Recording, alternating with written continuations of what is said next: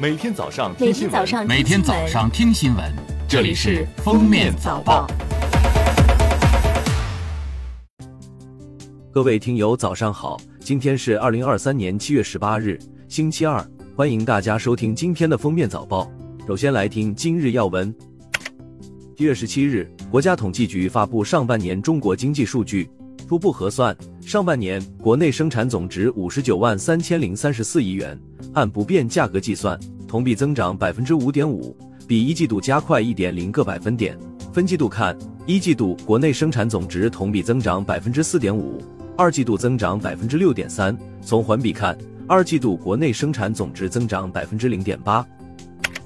上半年。全国居民人均可支配收入一万九千六百七十二元，同比名义增长百分之六点五，比一季度加快一点四个百分点。扣除价格因素，实际增长百分之五点八，加快二点零个百分点。全国居民人均可支配收入中位数一万六千三百九十三元，同比名义增长百分之五点四。近日。国家发展改革委、中共中央宣传部、文化和旅游部、国家文物局等部门联合印发了《黄河国家文化公园建设保护规划》，规划范围包括黄河流经的青海、四川、甘肃、宁夏、内蒙古、陕西、山西、河南、山东九个省区，以黄河干支流流经的县级行政区为核心区，各地可根据实际情况和黄河故道发展历史延伸至联系紧密区域。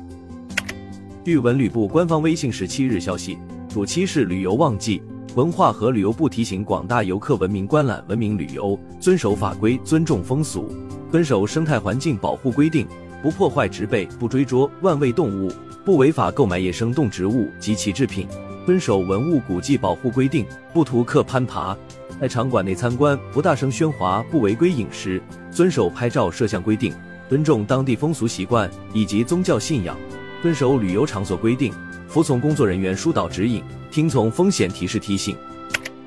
下面是今日热点事件。据中国科学院官网消息，近日，中国科学院古脊椎动物与古人类研究所科研团队应用 CT 扫描和 3D 重建等一系列新技术手段，从周口店第十五地点的哺乳动物化石中识别出一块人类顶骨，是继1973年周口店第四地点发现一枚牙齿化石之后。五十年来，在周口店遗址区域首次发现的更新式人类化石，周口店第十五地点人类化石的发现，将有助于通过比较解剖学和分子生物学深入研究这个区域的人类演化，为探讨中国古人类的演化模式提供重要和关键的标本材料，实证我国百万年来的人类演化史。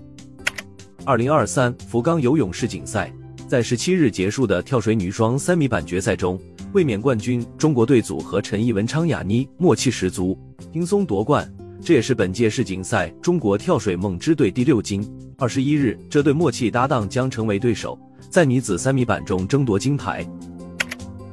最后来听国际新闻。据法新社报道，近日墨西哥首都墨西哥城的一家医院引入了多种小动物，用来帮助人们治疗心理疾病。九岁的拉莫斯正在和小仓鼠互动。拉莫斯患有多动症。通过和小动物接触，他的症状得到了明显改善。近年来，动物辅助疗法在治疗抑郁症、孤独症等方面效果较好。墨西哥还成立了与宠物相关的心理健康项目。